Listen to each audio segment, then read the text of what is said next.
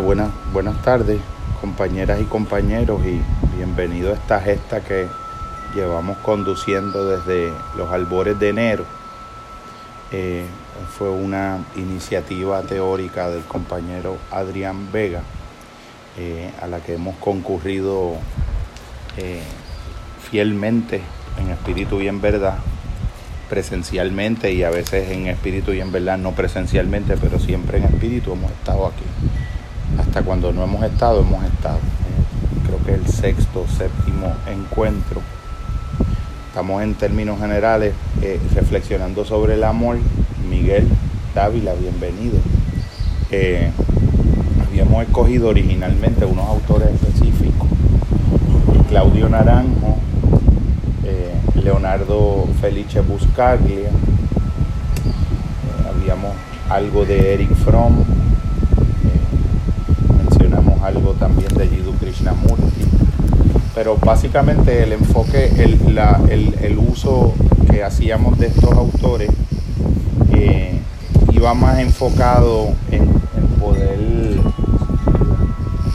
iba más enfocado en, en poder utilizarlos como un punto de partida para reflexiones eh, en términos generales sobre el amor, pero proponiendo el amor como un tema eh, epistemológicamente legítimo eh, digno de la más profunda de las investigaciones. Eh, entendiendo que en ese término se ha, es uno de los términos más semánticamente delinquidos al decir del concepto que acuñó Ernesto Sábato, en la idea de la delincuencia semántica, que éramos perpetuos delincuentes semánticos, vivíamos en cada momento mal llamando las cosas por el nombre que no le correspondía y pensando que cuando usábamos el nombre para nombrar la cosa estábamos siendo legítimos nombradores de la cosa y en verdad eh, le faltábamos a la verdad y la deshonrábamos en todo momento, sobre todo en el caso del amor. Delincuente semántico, alguien que de algún modo cómplice, consciente o inconsciente, eh, se sumó a una banalización de, de, de los verdaderos nombres de las cosas que describen procesos que son esenciales en la vida. Cada uno lo elevas, lo elevas con la mano, no, ahí hacia arriba. Entonces, dentro de, dentro de eso, eh, el, el, tema fue de alguna manera evolucionando, así mismo hacia arriba, con la mano hacia arriba, ahí, hasta lo más alto que pueda, ahí, exactamente.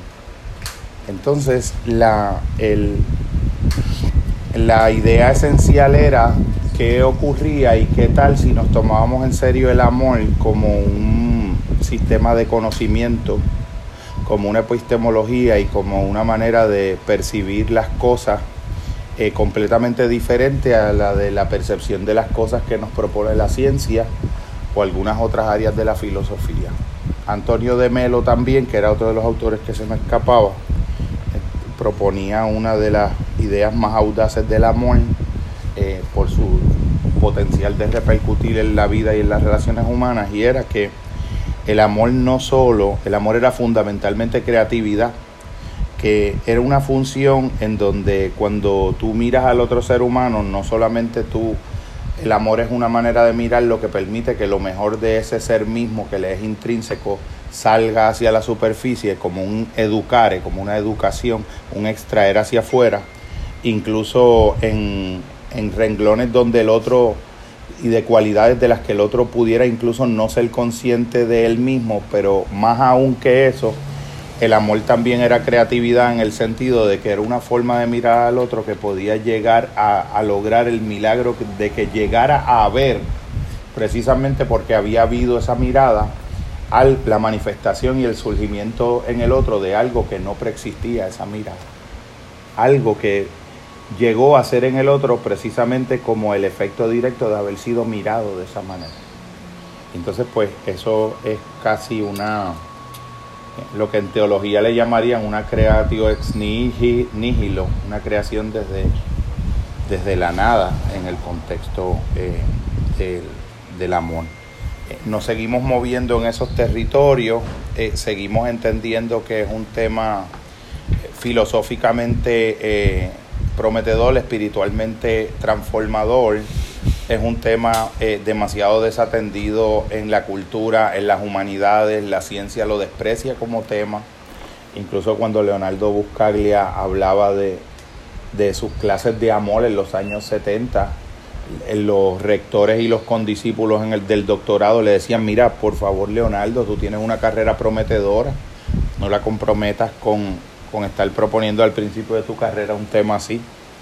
Eh, se burlaban de él, eh, había ese cinismo que hay a veces en los espacios universitarios también, eh, muy necesitados de la crítica de la razón cínica de Peter Sloterdijk, la que me recomendabas a mí, a mi hermano Pedro también, en la conversación de los otros días. El cuento largo corto es que le dieron un, le dieron un pequeño salón que se llenó tanto en la universidad que después le dieron un pequeño anfiteatro y después no hubo eh, cabida y le tuvieron que dar el teatro de la universidad y finalmente acabó siendo un conferencista internacional que nunca más volvió a hablar de otra cosa que del amor.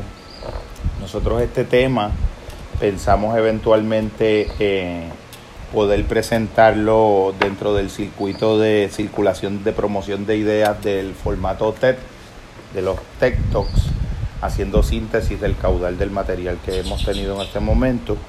Eh, no sé si alguno de los compañeros, en la parte de lo de Claudio Naranjo, Claudio Naranjo había tenido una aportación donde él hablaba de la herida de amor.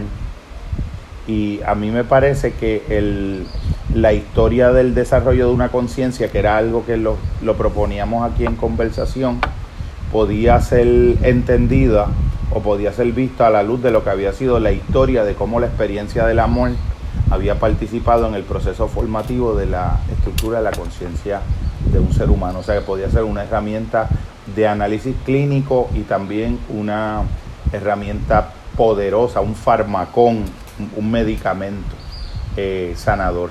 En el mundo griego la palabra farmacia funciona doble, funciona como veneno y funciona como antídoto o medicamento, dependiendo del contexto del párrafo donde esté operando el término. Y entonces pues también el amor es como una especie de fármaco, en unos momentos dados venenoso, eh, tóxico, lesivo, desestructurante y en otros momentos pues unificante.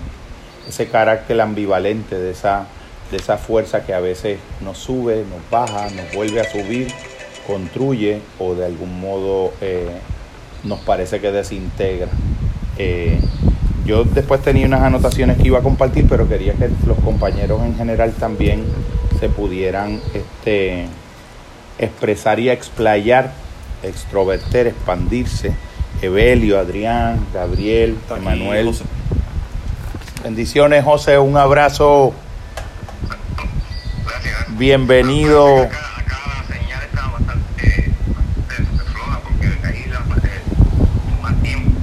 Quiere decir que si te ves guapo ahí en, la imagen, la culpa es de la señal. Si te ves elegante, la señal está pasando bien. Un abrazo, hermano. Bienvenido. Eh, no, la señal está pasando bien porque te, te, ves elegante. Vía satélite, seguro que sí. Este, nada, hice una pequeña introducción. Ahora los compañeros iban a, a compartir un poco a beneficio de Miguel Dávila, que es compañero de, de estudios de la escuela primaria, un hermano de la vida y otros compañeros que han venido y se han sumado, lo que quieran este, apalabrar, Evelio, Adrián, todo. todos y todos. y todos. Bueno, a mí me ha llamado mucho la atención la noción de Leo Buscaglia, la evidencia de Leo Buscaglia de cómo las heridas a través de un desarrollo humano, entiéndase desarrollo humano, la niñez, la preadolescencia, adolescencia, adultez joven, las diversas etapas de nuestra vida, cómo esas heridas de amor van configurando nuestra persona. Y de alguna manera la persona pues es una máscara una máscara en relación con el yo real, con un yo auténtico en nosotros. Y esa máscara que presentamos no es nuestra más auténtica naturaleza. Creo que ese proyecto de Leo Buscaglia es muy sugerente, eh, porque de hecho lo estaba hablando eh, hace un ratito antes de que ustedes llegaran con Jorge, el elemento de cómo se ha querido hacer ver que el, que el método científico, con todo el gran mérito que tiene y que es un gran producto humano, eh, constituye la totalidad de la realidad. O sea, no hay más realidad supuestamente que la realidad que puede producir el método científico. Sabemos ya que eso no es cierto. La idea de que la ciencia iba a resolver todos los misterios de la vida, todos los secretos, todas las grandes interrogantes, muere a finales del siglo XIX, muere, fallece, Caput en italiano. Este, solamente pulula la idea, ningún científico serio, hombre o mujer, piensa eso hoy en día. Ni siquiera eh, dentro de la misma comunidad científica, aunque claro, hay eh, voces y hay voces, pero estoy hablando de científicos serios.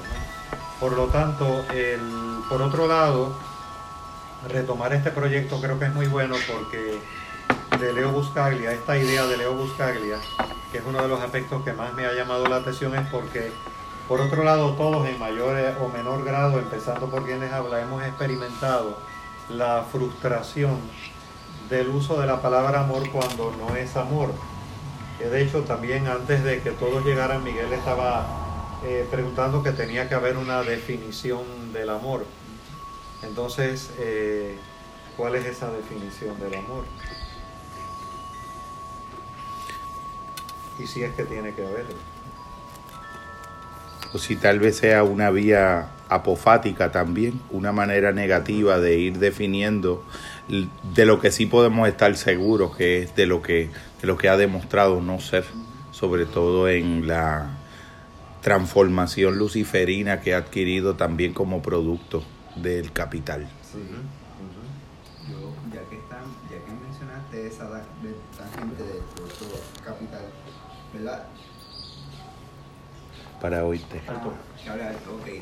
Ya que mencionaste esa tangente del producto capital con respecto al amor, pues el amor es algo, ¿verdad? Es un fenómeno sumamente amplio y abarca varios contextos. Yo, el, el contexto que lo, lo cual he estado trabajando es más del amor propio. Y, ¿verdad? Y sí puedo dar cuenta de, de, cómo uno tiene que tener cuidado cuando lo está trabajando, ¿verdad? De, de, diferenciar lo que es un verdadero, genuino amor propio y de lo que es el narcisismo que muchas veces se te quiere pasar en la cultura popular por lo que sería amor propio, que se basa en esta idea de, de, de tener que ser, por decirlo así, como que el centro de todo. Como que muchas veces, por ejemplo, cuando me ido a YouTube a ver a al contrastar y comparar como distintos de estos influencers, ¿verdad? Que por alguna razón se le adjudica dentro de ¿verdad? nuestras generaciones como que algún tipo de mérito en, lo que son los temas de, transformación personal. Hablan del amor propio yo me, me decepciona el tipo de banalidad en cual está su,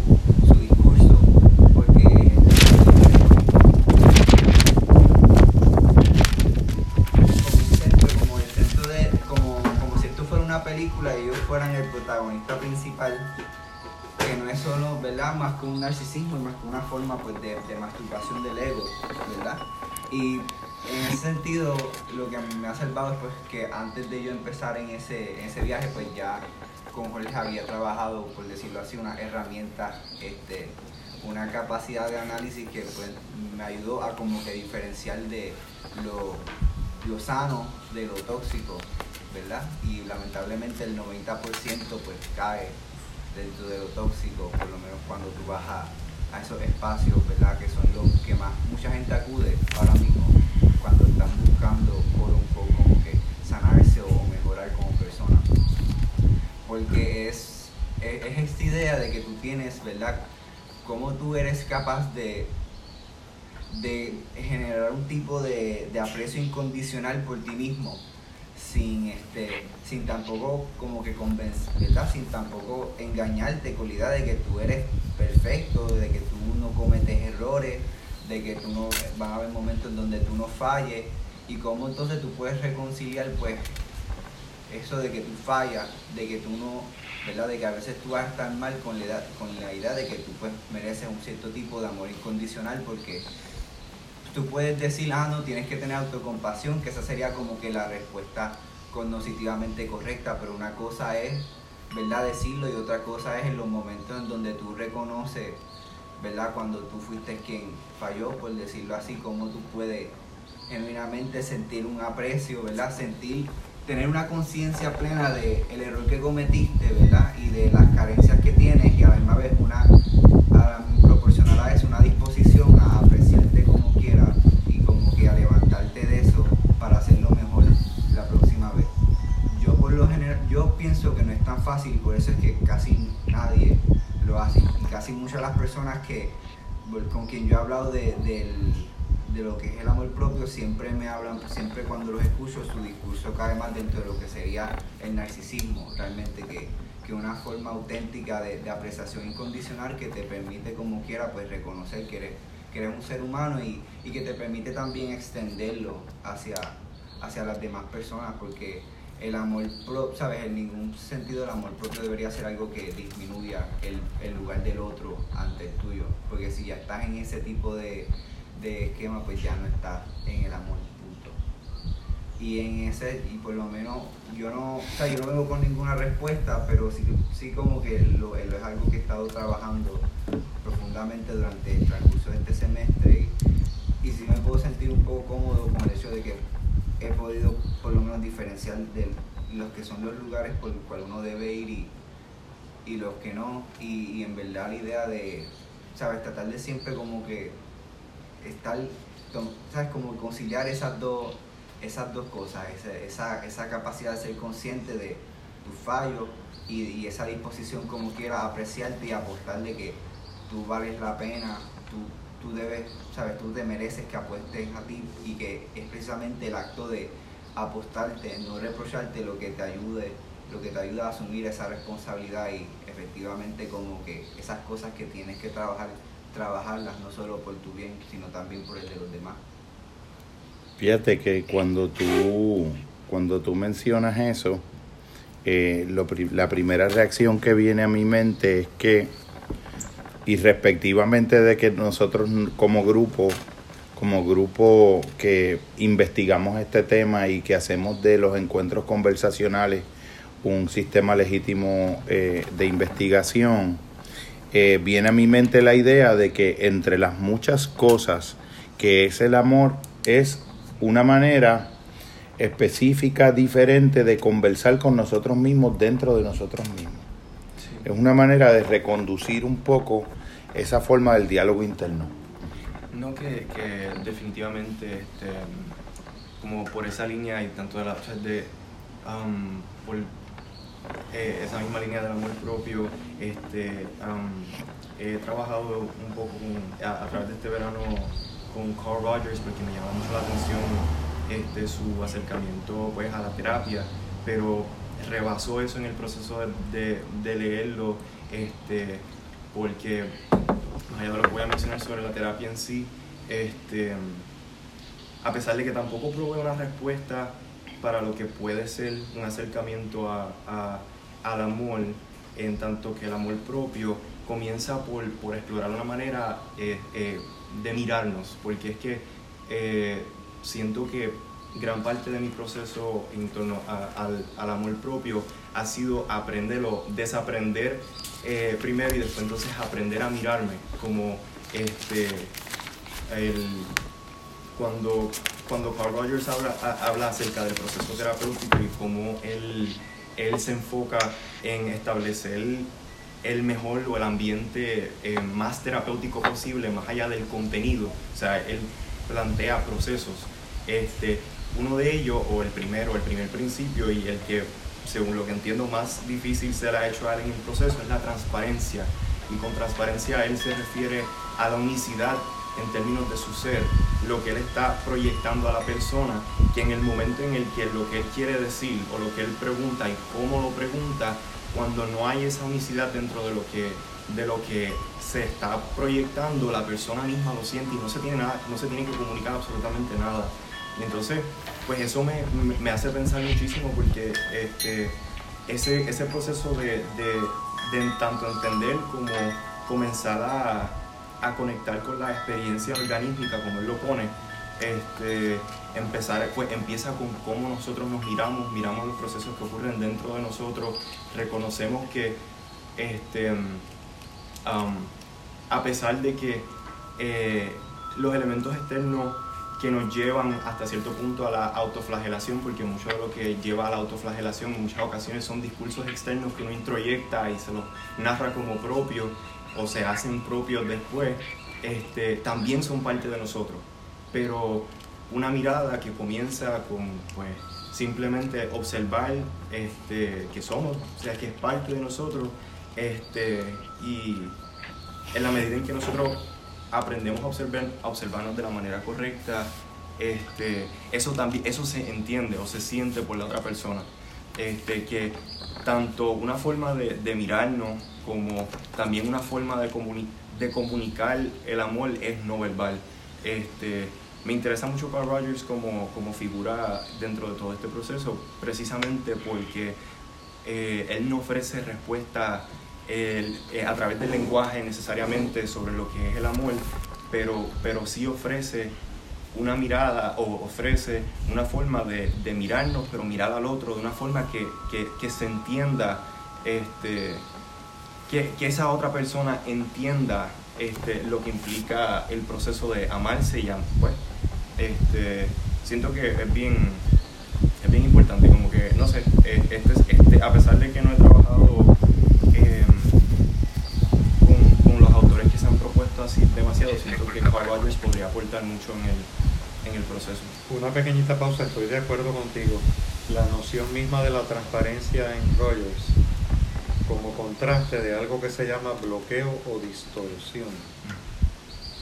Eh, o sea, tenemos bloqueos y tenemos distorsiones. O sea, nos bloqueamos a nosotros mismos y tenemos distorsiones como oposición a la transparencia. Y estoy de acuerdo contigo, muy interesante. A mí me, me llama la atención de Rogers que cuando tú lo contextualizas en su biografía, Rogers es hijo de misioneros en la China. Parte de la infancia de Rogers transcurrió en la China acompañando a sus padres en, misiones, en misiones sociales. Y a veces yo me he preguntado en qué medida hay una huella que se refleja en la eh, eh, del pensamiento chino, pero no del pensamiento chino como pensamiento discursivo, sino precisamente la huella de lo no verbal y de lo no directamente lingüístico en el propio modelo de Rogers, porque en Rogers siempre hay como un misterio. Rogers te operacionaliza ciertos componentes que, que siempre tienden a estar presentes en un encuentro auténtico entre dos seres humanos. Y entonces te describe algo que ocurre cuando eso ocurre. Pero Roger nunca en ningún lugar de su obra eh, intenta eh, contestar por qué eso ocurre. Es como si hubiese un fondo, le podemos llamar místico en el sentido de no lingüístico donde incluso Roger es de los primeros autores que puede abundar un poco sobre lo elocuente que puede ser la experiencia del silencio de las pausas de silencio en los procesos de terapia, en los procesos de sanación humana en general, porque yo creo que lo de Roger, la investigación existencial y fenomenológica de Roger trasciende las barreras de, de lo estrictamente psicoterapéutico de una práctica de un rol de un terapeuta. Yo creo que Roger nos da una, una descripción invaluable, un autor que cuando pasen dos centurias se va a seguir leyendo. Roger aborda temas como por ejemplo lo que ocurre cuando cuáles son las maneras de ser legítimo y auténtico incluso cuando la persona con la que tú estás compartiendo te desagrada o te desagrada un momento de la persona. ¿Cuál es la manera de ser congruente con esas propias emociones que suscita el ver un rasgo, eh, el identificar en el interior de uno que hay una manifestación del otro que, la figura del alma, si la fuéramos a ver como algo que tiene forma en lo invisible, es una forma que no es bella en ese momento, en esa reacción, en ese, en ese proceder. ¿Cuál es la forma más auténtica de, de tú agenciarte el desagrado que te produce y poder aceptar incondicionalmente ese momento sin que eso implique sancionar el comportamiento o el rasgo que está presente en el otro en ese momento? Mí me parece que eso en Rogers es algo eh, demasiado espectacular. El elemento de lo que es el congruente, de lo que es la congruencia interior y de lo que es que me parece que es muy esa congruencia interior y esa integridad interior que Roger plantea es un rasgo que es transversal también a cualquier experiencia del amor.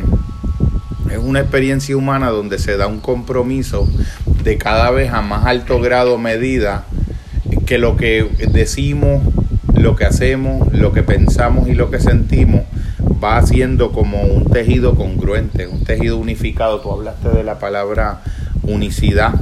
Eh, a mí eso me hace pensar un poco también en, la idea del alma que existe en algunos eh, cristianismos olvidados, como algo que sencillamente no es un ente dado, sino que es algo que, que tú lo creas por dentro, que tú lo incubas y que es un, la posibilidad de un proyecto potencial en ti que puede llegar a manifestarse o a no darse nunca. Eric Fromm mismo cuando decía que la tragedia del hombre es que muchas veces muere antes de haber nacido, ¿qué es lo que no nació en ese hombre que murió antes de haber nacido? No nació el alma.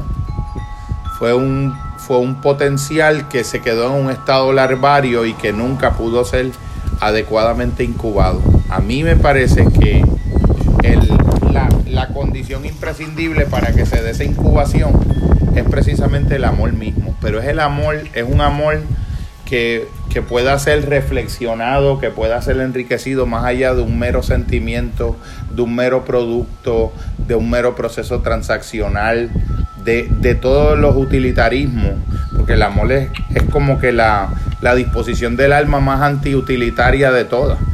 El amor es, es una experiencia del ocio, es una experiencia de lo que no, de lo que es inútil de lo que es impráctico, pero precisamente por inútil y por impráctico, lo más esencial de lo humano.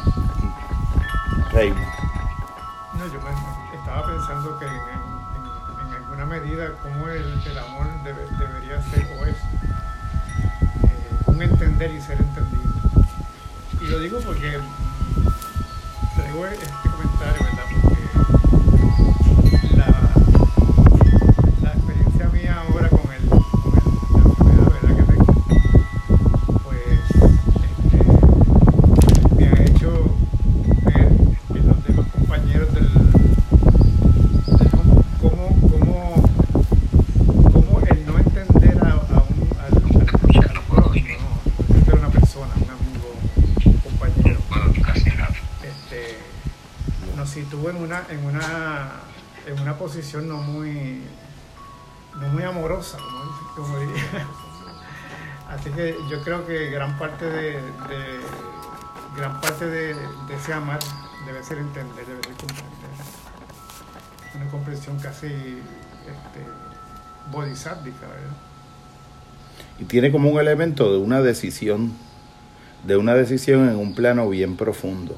En cada momento en que uno piensa tiene la posibilidad de pensar un pensamiento, en ese momento a uno le ha sido posible también elegir pensar otro.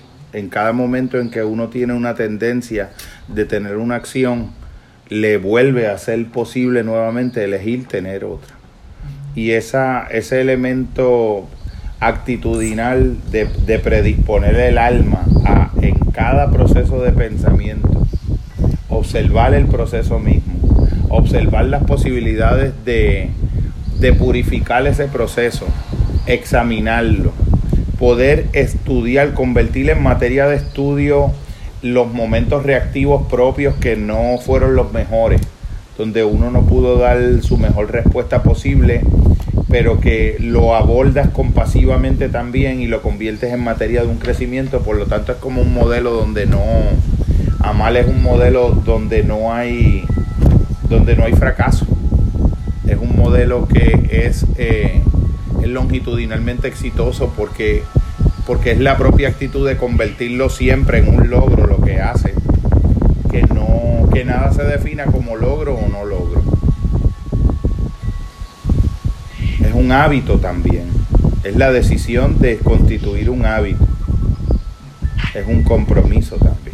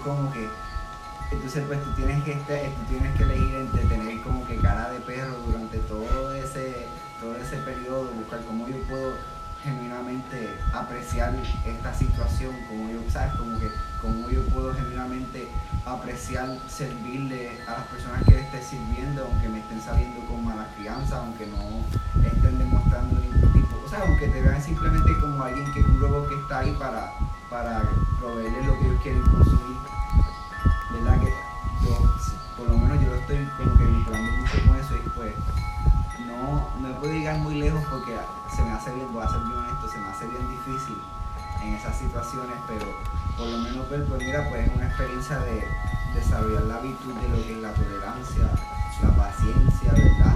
Este, la ecuanimidad,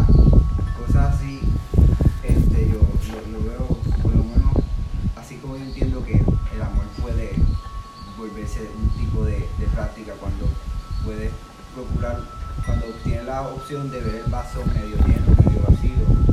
También me ha pasado, me han pasado con colegas que hablando con ellos, ¿verdad? Pues te das cuenta que son personas que sus valores están diagonalmente opuestos a los tuyos. Personas que cosas como las que estamos haciendo las desacreditaría, ¿verdad? Cosas que por lo menos a mí me chocarían bastante porque sería una desacreditación de quién yo soy en cierto sentido. Y cómo pues, mientras comparto con esa gente, cómo puedo optar por desacreditarlos yo a ellos de vuelta como un tipo de y convertir esto un tipo de ojo espada por espada para yo no sentirme menos valorado por decirlo de una forma para que mi subjetividad no se sienta como que como esta cosa rara verdad o esta cosa típica. Y, y, poner este tipo de, de barreras. Entonces o como yo puedo optar ver cómo a pesar de esto puedo apreciar a la persona que está compartiendo conmigo por las cualidades buenas que sí tiene aunque no vaya más allá de eso. Y yo siento que esa es una forma de... A, mí, a, mí, el, a mí el planteamiento tuyo me, hace pensar en los estoicos, en los hermanos estoicos, eh, que me parece que nos pueden dar unas enseñanzas eh, estratégicas y espirituales eh, sobre el arte de aprender a cultivar el amor en el sentido de que cuando un pensamiento se concentra en que el discernimiento filosófico último no es de qué están hechas las estrellas ni de qué está hecho el átomo, sino cuáles son las cosas que nosotros controlamos y cuáles son las que no controlamos. Yo pienso que cuando uno se concentra en ese en partir de ese discernimiento, las preguntas que se va a hacer cuando le suceden las cosas van a ser preguntas diferentes. Y a mí me parece que la, la pregunta diferente que uno se puede hacer en cualquier situación, no importa que sea una situación que sea justamente favorecedora de un mérito eh, que merecidamente uno tiene en algo y las cosas, pues sopla, el viento sopla a favor de uno en ese momento, porque así debiera ser, sobre todo cuando es lo contrario, cuando se vive la injusticia inmerecidamente en los contextos de familia, en los contextos sociales de trabajo, en cualquier forma de, de precio que paga cualquier ser humano que es un poco minoritario eh, en este mundo minoritario en el sentido y, anormal, los que somos los anormales de este mundo, los anormales estadísticos, porque estamos corriendo contra corriente, porque invertimos el grueso de nuestros esfuerzos y de nuestro capital en las cosas que no nos van a rendir los beneficios de capital y que parece que son cosas que son de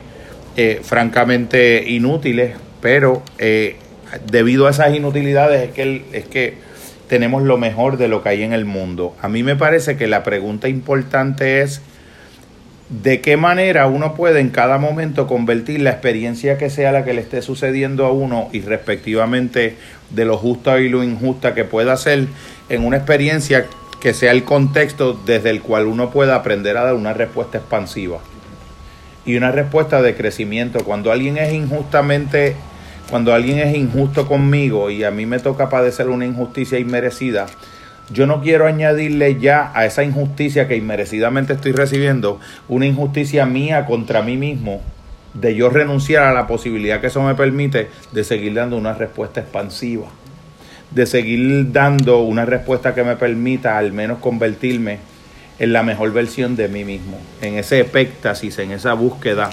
incesante, en un horizonte expansivo, eh, nunca definitivo de la virtud, donde siempre se puede seguir creciendo. A mí me parece que el amor, el amor es uno de los fundamentos para poder también, ante las situaciones que nos toca vivir, justamente merecidas o injustamente inmerecidas, poder en ambas y respectivamente ver contextos desde los cuales y a partir de los cuales podemos dar una respuesta que nos haga más inclusivos, más incluyentes, mejores personas, mejores versiones de nosotros mismos y personas que cultivamos la posibilidad de no ser reactivos, de no ser con respecto a la realidad un mero efecto de la causa de lo que sea que nos esté aconteciendo o de la causa de lo que el otro esté haciendo.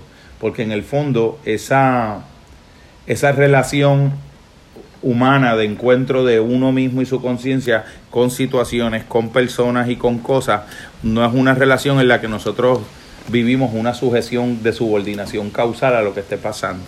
Yo creo que eh, es retar toda forma de creencia que de algún modo nos haga sentir eh, impotentes víctimas, que cuando menos no podamos dar una respuesta de resiliencia. Sí, en, relación a lo que trajo Gabriel para Adrián, eh, voy a ser breve y Manuel que quieran decir algo. Me hicieron me hizo recordar Gabriel una anécdota que el individuo estaba en la iglesia orando y decía, Señor, dame paciencia, pero había cierto nivel de, de alto de inquietud. Señor, dame paciencia, pero coño, dámela ya. o sea, ahí hay una gran moraleja, ¿no? Este, el no soportar los frutos amargos que tiene la paciencia, eh, esa no tolerancia a la frustración de los frutos amargos de la paciencia. Y bajo ningún concepto estoy dando un discurso masoquista, este, pero es bueno decirlo porque eh, el no tolerar la frustración es parte de la sociedad paliativa en que vivimos, donde todo tiene que ser pues eh, peaches and cream. Sí. Compañero Adrián, Miguel, Adrián, algo que quieras compartir. Nada, realmente voy a ser breve. Ahora mismo estoy pasando por un proceso de sanación que realmente no me permite muy bien estar completamente presente aquí con ustedes, pero eh, los estoy escuchando, me estoy disfrutando mucho la, la, dinámica y concuerdo con Gabriel en que es un momento donde pues, puedo optar por ver eh, la ocasión por lo que es y hacerle un poco de frente a la idea de, de, ceder ante el sufrimiento y quedarme como ahí un poco rencoroso con la situación actual, pero la miro de frente, lo aprecio por lo que es, aprecio que es una oportunidad de crecimiento en el cual el amor me puede acompañar y, y nada, este, creo que realmente por hoy voy a apreciar mucho más poder escucharlos a ustedes hacer ese insumo, llevármelo conmigo en, la tranquilidad del hogar, en, la soledad y, y, seguir hacia adelante. Yo quería eh, compartir algo eh, de nuestros hermanos de la antigüedad, que no es que los ame y los venere porque lo pensaron todo, pero yo creo que casi Sí, todo, sí. casi todo y lo más importante, por lo menos las líneas generales, cuando en el pensamiento del desierto se desarrolla la idea de la filautia o la filautía, que traduce como egoísmo, eh, eh, eh, el sufijo de ese término, filos, que es amor, amor revertido sobre uno mismo, egoísmo, que no es, el egoísmo no es un amor a uno mismo. Yo siempre digo terapéuticamente que el egoísmo es un amor a uno mismo donde los demás están excluidos. Y que el amor a uno mismo es un egoísmo donde los demás están incluidos. Eh, Es una experiencia que comienza con uno, pero no encuentra su alfa y omega en el ombligo de uno dando la vuelta en elíptica o en redondo. Y esta, ajá, parte de doble se examina así, examina. Yo siempre cito, José, yo siempre te cito a ti cuando tú tienes la frase aquella de maravillosa de yo quiero que todo el mundo sea feliz empezando por mí. Porque en esa frase ha- hay un, hay un regocijo, hay algo que no es que no es egoísta, es sanamente egoico como punto de partida, pero es un, un arco expansivo. La razón por la que estos autores en la antigüedad eh, entienden que el estudio de, la, de todas las estructuraciones que el alma humana hace del fenómeno de la filautia o la filautía son unos estudiosos del egoísmo humano, son los primeros grandes estudiosos del egoísmo humano y de todas las y de todas las trampas de ese de ese egoísmo. Entonces ver que la manifestación más eh, antinómica, más contraria del amor, que es el egoísmo, porque es la patologización de, de un amor que originariamente es un amor, pero termina deviniendo en otra cosa, aun cuando tiene el origen en el amor, eh, pienso yo, eh, que- que me preguntaba qué, qué papel juega el amor en todo este drama de muerte que implica el egoísmo, un espacio que anula por adelantado la posibilidad de reconocer en el otro una persona, un sujeto eh, sagrado, un en sí mismo, alguien que jamás puede ser reducido a un ello, a una cosificación instrumental, a una operación de traducción técnica, a un modelaje algorítmico, como lo que hablábamos los otros días con, con mi ser querido, que hay algo como irreductible. Sí, claro, papá, claro. Y entonces yo, yo estaba pensando y quería como saber cómo ustedes habían pensado esta idea. Vino a mi mente, soy un fanático de Star Wars, de la Guerra de las Galaxias en todas las versiones, las primeras tres, las segundas tres y las otras tres. Eh, el proceso de Anakin, eh, que después deviene en Darth Vader, eh, cuando él precisamente lo que lo introdujo en el camino a la oscuridad fue el amor. Fue el amor a Padme. El amor a Padme lo, lo cerró porque de algún modo la aspiración, digamos, fáustica, que es la propia del espíritu de la ciencia, que es poder poder pretender cumplir en el terreno del, del alcance del método científico lo que entiende la modernidad que la religión le prometió al hombre y no le cumplió, pero prometérselo en el, en el cuerpo biológico, contrariando el designio natural de las cosas, que es evolucionar, morir para volver a renacer en un ciclo circular. Esa distorsión de Anakin cuando su desde la perspectiva filáutica donde él estaba operando en el primer acto que le recondujo el amor hacia el sendero oscuro eh, él lo estaba experimentando esa contracción de su ser en el egoísmo él la estaba experimentando como un acto de amor porque en el fondo era un acto de amor pero era un acto de amor donde todo menos ese ser particular estaba excluido De hecho, este, hay una parte en ese imaginario en que la propia pareja de él eh, le dice a uno de los maestros del lado positivo de la fuerza, dice, hay algo bueno en él, yo lo sé. Ella, ella estaba muriendo y dice, hay algo bueno en él. No, no te quepa la menor duda, le dice. Que fue lo que, la experiencia que Luke nunca, Sí. la fe que Luke nunca, nunca Sí. desistió. Pero para mí es como, como algo, como el amor puede ser la fuente originaria de posibles desviaciones y desestructuraciones en la conciencia que comienzan como luz y van oscureciéndose y experimentando experiencias de caída. Eh, yo lo comentaba con alguien y la persona me decía, es que el amor eh, es un momento donde el amor se comienza a entrelazar con el miedo, se empiezan a dar una manifestación combinada.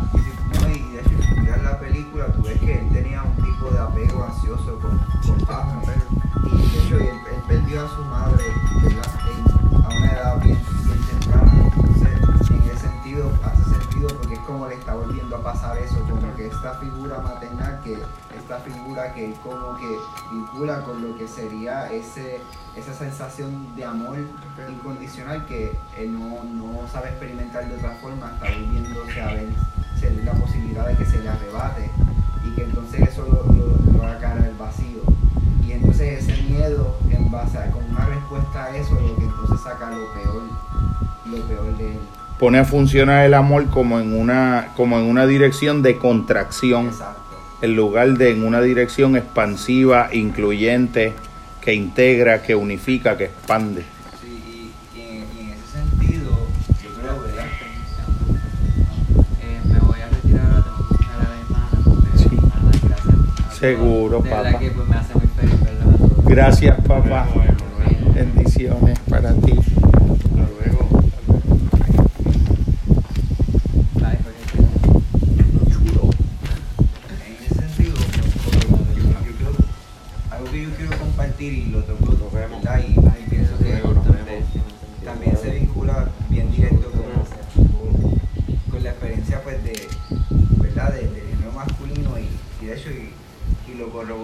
Estaba cogiendo unas clases de literatura y estamos examinando la, la poesía este, italiana en donde estos autores verdad todos estaban como que enamorados de una mujer pero entonces ellos en cierto sentido proyectaban toda esa energía erótica verdad y no en el sentido meramente sexual sino estoy hablando en, en eros en, en, en todo lo que él como que repre- o ella representa, ¿verdad? Que esa sensación expansiva de conexión, pues ellos como que todo lo se limitaba a esa, a como que a la figura femenina, como que algo que pasa con, ¿verdad? Con, con, el, con el hombre. Entonces, y en cierto sentido como que No, pues, también lo está un poco pues reflejado en, en- en la película pero eh, verdad pero trayéndolo a, a este este a, a nuestro a nuestro tiempo a nuestro contexto pues sí pasa que es como la idea verdad de verdad esa sensación por ejemplo de comunidad verdad que en las mujeres es mucho más presente que en el hombre. Esa idea de, de,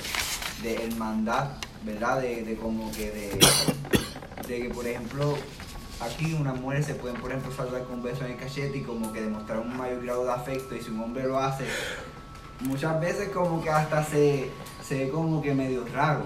Y, y aquí y, sabes y para no y para ir al, al grano con lo que voy es como no sé en cierto sentido como que nos limitamos de cierta forma a poder experimentar verdad yo creo que ahí es donde pues también viene el miedo cuando como que nosotros mi- mismos nos cohibimos de poder experimentar ese eros en todas sus manifestaciones que no solo se, ¿verdad? se limita a lo que sería pues una pareja romántica, ¿verdad? Lo que es lo que genuinamente es poder, es como el arquetipo del amante, ¿verdad? Que, que representa esta energía masculina que es altamente sensual, pero no es un mero sentido erótico, sino es que siente todo, tiene la capacidad de conectarse con, la, con las sensaciones, ¿sabes? Con, con la belleza de la naturaleza, la belleza de, de personas desde una plataforma, ¿sabes? Platónica, por decirlo así.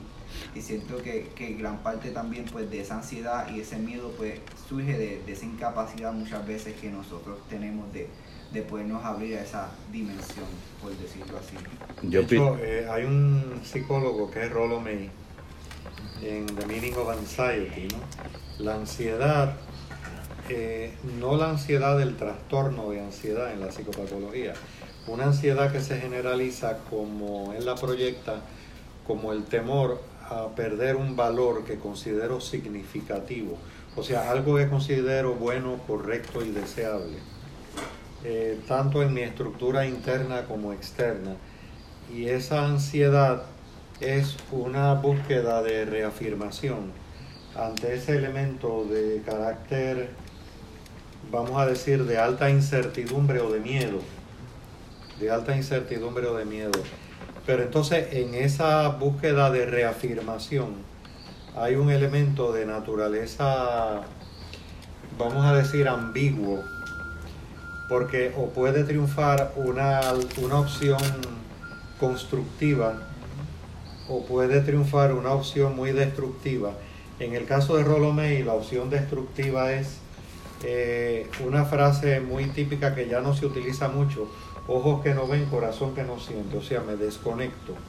Hay una desconexión, hay una desconexión.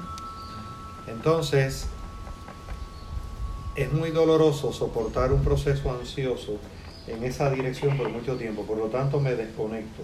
Entonces ocurre el fenómeno eh, que apareció en Los Simpsons eh, como espejo de lo esquizoide, o sea, lo esquizoide es lo, anómico, lo indiferente. Se resume en lo siguiente, eh, le tocan la puerta a Homero Simpson, entonces está Homero y Bart y no hay nadie, pero entonces Homero ve que hay una carta que tiene una tachuela en la puerta.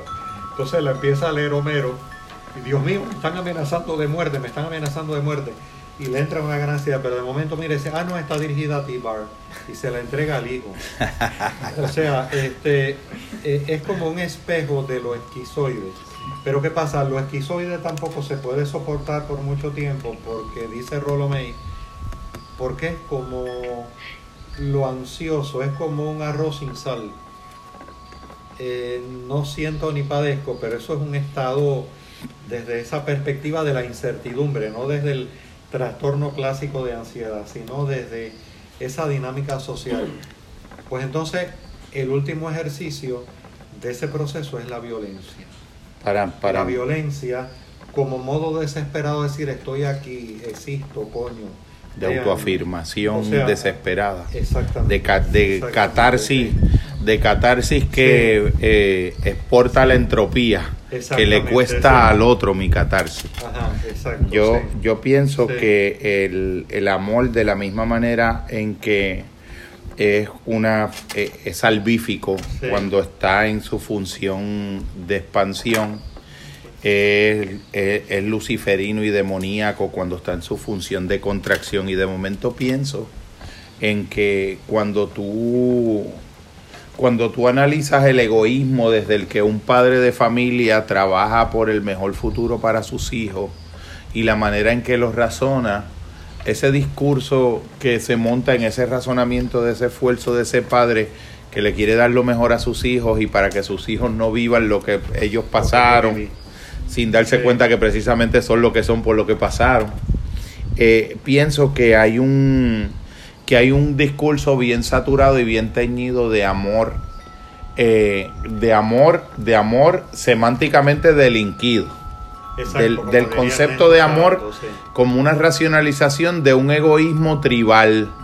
Cada padre de familia, en cada familia burguesa dentro del capitalismo, es un, es un prototipo de un lobo devorador de los otros y puede eh, una mañana tomar una determinación al tomar con un bolígrafo y firmar una carta de despido de mil personas que son padres de familia como él, sintiendo que lo está haciendo por lo mucho que ama a su familia.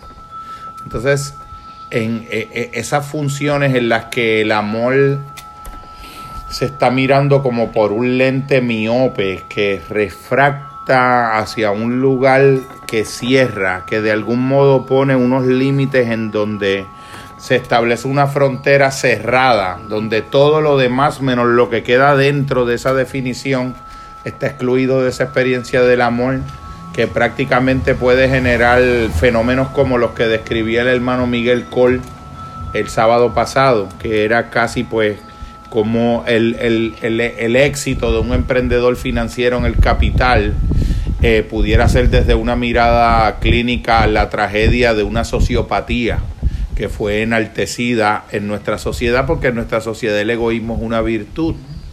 Eh, cuando hemos planteado, y sabes que siempre lo decimos, Sí, sí. la cita de, del hermano Eric Landrón, Sí, de que somos una sociedad que hemos hecho del egoísmo una virtud, de la avaricia una misión de vida, de la competencia a la convivencia y de la euforia a la felicidad.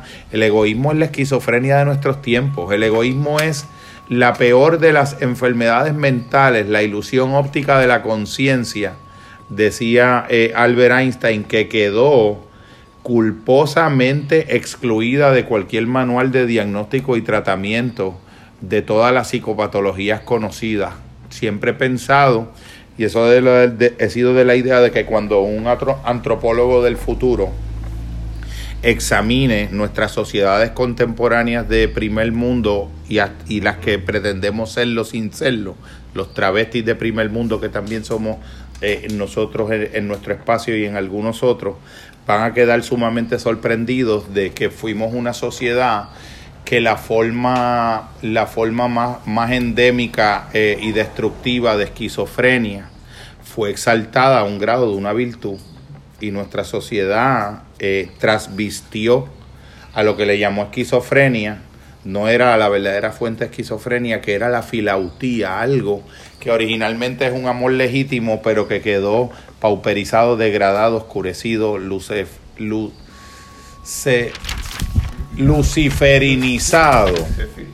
El, el- hay una cita de un que dicen que, ahora no recuerdo el autor, pero la cita era que un científico, que usualmente los que estudian la conducta animal son los etólogos, estudiando la conducta de los monos, descubre que el mono que tiene, ma- es digno de estudio, el mono que se come las demás bananas y no le da banana a los demás monos, que no es lo usual entre la conducta de los monos.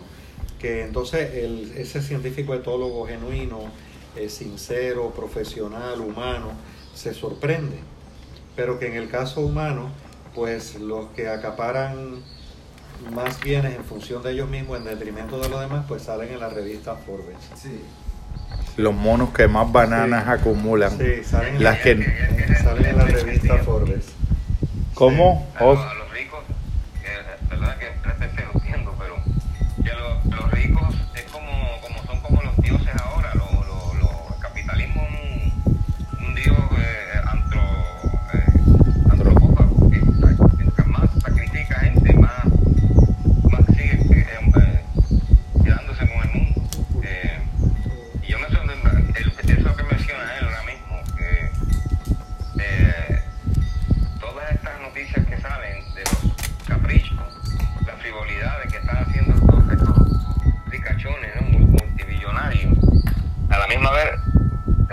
y, y- y quitándole derechos y, y posibilidades a, su- a la misma gente que, lo- que los está haciendo ricos ahí, de hecho, en pleno siglo XX, XXI.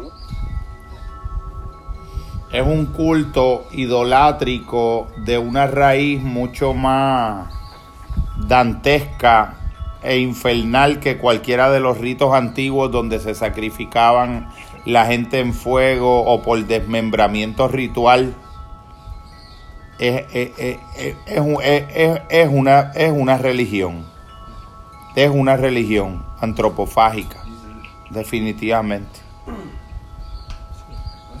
Entonces, por lo menos yo he visto como, ¿verdad? Muchos de estos sectores fueron espirituales, ¿verdad? Que, que hablan de la, ¿verdad? De lo que es la abundancia, como que tienen en tanto, tienen en un pedestal la idea de la abundancia financiera, la abundancia material, y, y, ¿verdad? Y cómo La entonces... en teología de la prosperidad. Sí, entonces, Sí. ¿verdad? Entonces, en cierto sentido, como ellos crean este tipo de, de, de- de sinónimo de, ser una persona espiritualmente desarrollada y que se refleje en mucho en mucho dinero que, pa- que a mí realmente como que me asusta porque es como si vivieran desconectados de toda una realidad de injusticia verdad de este a nivel estructurales que, per- per- que permite verdad que mucha gente tenga chavo y que gente no tenga entonces el hecho ya es como que es como es como si Ah, ahora se me fue lo que quería articular Yo creo que es un planteamiento que es análogo a lo de la ética protestante y el espíritu del capitalismo de Sí, Max Max Weber. Weber, que es una Sí, lectura Weber, que sí. es obligatoria. Sí. Yo creo que es obligatoria porque es el primer momento don- donde, la sociología piensa en serio como una ideología religiosa. eh, sirve de contexto para racionalizar la desigualdad y la exaltación de la riqueza Sí. como un signo del favor divino. Y cómo entonces, entonces la responsabilidad individual se utiliza como una categoría regulativa de la época para perpetuar esa ideología que lo que hace es desconectarnos del sufrimiento ajeno. Como Sí. que no están asumiendo ellos responsabilidad Cuando lo logras sientes que fuiste tú y no los privilegios y el contexto aventajado que te acompañó. Ajá. Y cuando no lo logras, ya has sido ideológicamente inducido a sentir que el fracaso es tuyo y privatiza la sensación de impotencia y de fracaso. Planteamiento en la psicología social. Sí. Definitivamente. En cierto sentido, Estudio de reválida. Definitivamente. en cierto sentido, la Estudio de reválida. Sí, señor. Es un teórico. Sí. que Lo plantea. El, sí, eh, es, bastante problemático en la medida en que veamos eh, ese problema. Yo creo que eh, esa noción que trajo Emmanuel y, abundando un poco también en lo, en lo que estaba trayendo Adrián, que él está más receptivo, eh, tanto Rollo May como Carl Rogers planteaban que hemos catalogado a, a partir de nuestro propio egocentrismo, empezando por quien les habla, el elemento de experiencias agradables y experiencias desagradables, placentero, no placentero. Entonces, entendemos que en esa clasificación debemos desechar lo no placentero, lo no agradable que nos ocurre. Pero es precisamente lo que más riqueza le da a la vida, Adrián, es eh, claro, en el momento en que se está atravesando es difícil tal vez reflexionarlo a profundidad, pero en el momento en que experimento esa situación desagradable, eh, es difícil, pero en la medida en que tengo una apertura, como diría Carl Rogers, una apertura de fluidez a no catalogar la experiencia como agradable o no agradable, sino simplemente como la experiencia eh, eso me da una, una polisemia existencial de poder percibir eh, muchas cosas que yo estaba limitando a partir de clasificar la experiencia entre agradable y no agradable. ¿no? Sí, el, el centro Sí. del ser de uno Sí, se posiciona existencialmente Sí. como centro, no en esa clasificación, sino en Exacto. que cualquiera de los dos universos es el contexto en donde en ese momento tú vas a poder dar una respuesta expansiva que te convierta en una mejor versión de ti mismo o una respuesta de contracción y de resentimiento que se almacena en la memoria para siempre como una predisposición a una versión degradada, no pudiendo tú ser lo que debiste haber sido. Porque es que es legítimo hacerse las preguntas que uno se hace cuando, cuando se vive una injusticia inmerecida, pero pienso que si eso no nos desasiste, no, no- nos diezma la fuerza que necesitamos en ese momento para haciendo acopio de ella, más allá del carácter justo o injusto de lo que esté sucediendo, Exacto, sí. cuál es el alcance que mi potencia existencial comprometida con mi ser puede hacer en ese momento para dar un salto cuántico en mí, un salto de fe, como diría Kierkegaard. Sí. Eh, entiendo que uno se, cuando uno está posicionado así, eso uno ya lo decidió. Las preguntas que uno se va a hacer cuando experimenta el dolor son preguntas diferentes porque el dolor va a ser también la mejor oportunidad para el mejor salto expansivo de la conciencia sin que sea una apología del dolor. Exacto, no es una apología masoquista. Sí. Pero es bueno enfatizarlo porque estamos ante eh, eh, vivir la vida en peaches and cream. ¿no? Eh, La en buena vida en lugar de la vida buena, como sí, decía Seligman. La buena sí, vida. Exacto, la vida es rosa este, y la vida no es rosa, también la vida tiene espinas.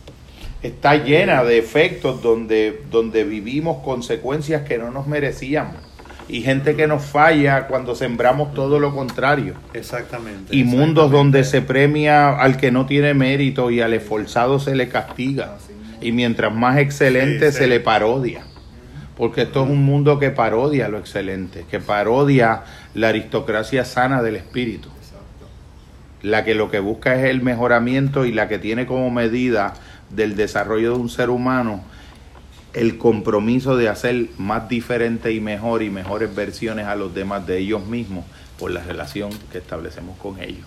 Es una medida diferente. Alguien que gana haciendo que más gente más profundamente gane, en lugar de que los demás queden excluidos.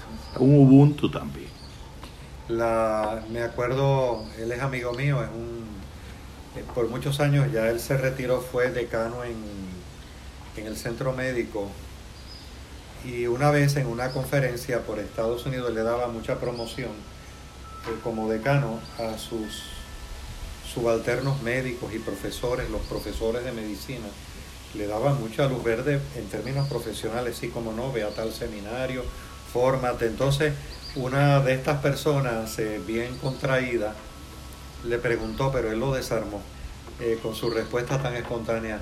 Le dijo, este, ¿y no te da miedo que esos profesores que tú tanto lo fomentan eh, puedan ir en contra tuya, o sea, puedan hacerte sombra? Y él dijo, no en absoluto, porque si uno de ellos se destaca, si uno de ellos se destaca, aún pensando egoístamente, le dijo, si uno de ellos se destaca, dicen, ese es el profesor del centro médico, pues ¿cómo será el decano? Este, Definitivamente. definitivamente. O sea, el... que es como elemento- si los malos sí, supieran el buen negocio que es el bueno, sería Exacto, bueno aunque sí. fuera por negocio. Sí, Aunque no sea la mejor de las razones, sigue siendo mejor ser bueno aún así. sí, sí. Yo pienso que este, este asunto de, del amor, yo también lo conecto con ya en un sentido un poco más científico de la ciencia que es que se ha atrevido a las audacias eh, de la conjetura y de Sí, planteamientos como, como los de Robert Sheldrake Sí, y la resonancia mórfica y los campos morfogenéticos, cuando tú partes del principio de que un acto de un miembro de una especie, sobre todo cuando es un acto extraordinario y excelente, queda registrado en el campo eh, de la memoria sutil que acompaña a la especie, de la misma manera que a la electricidad le acompaña un campo eléctrico y al electromagnetismo un campo electromagnético y a las luces les acompaña un campo.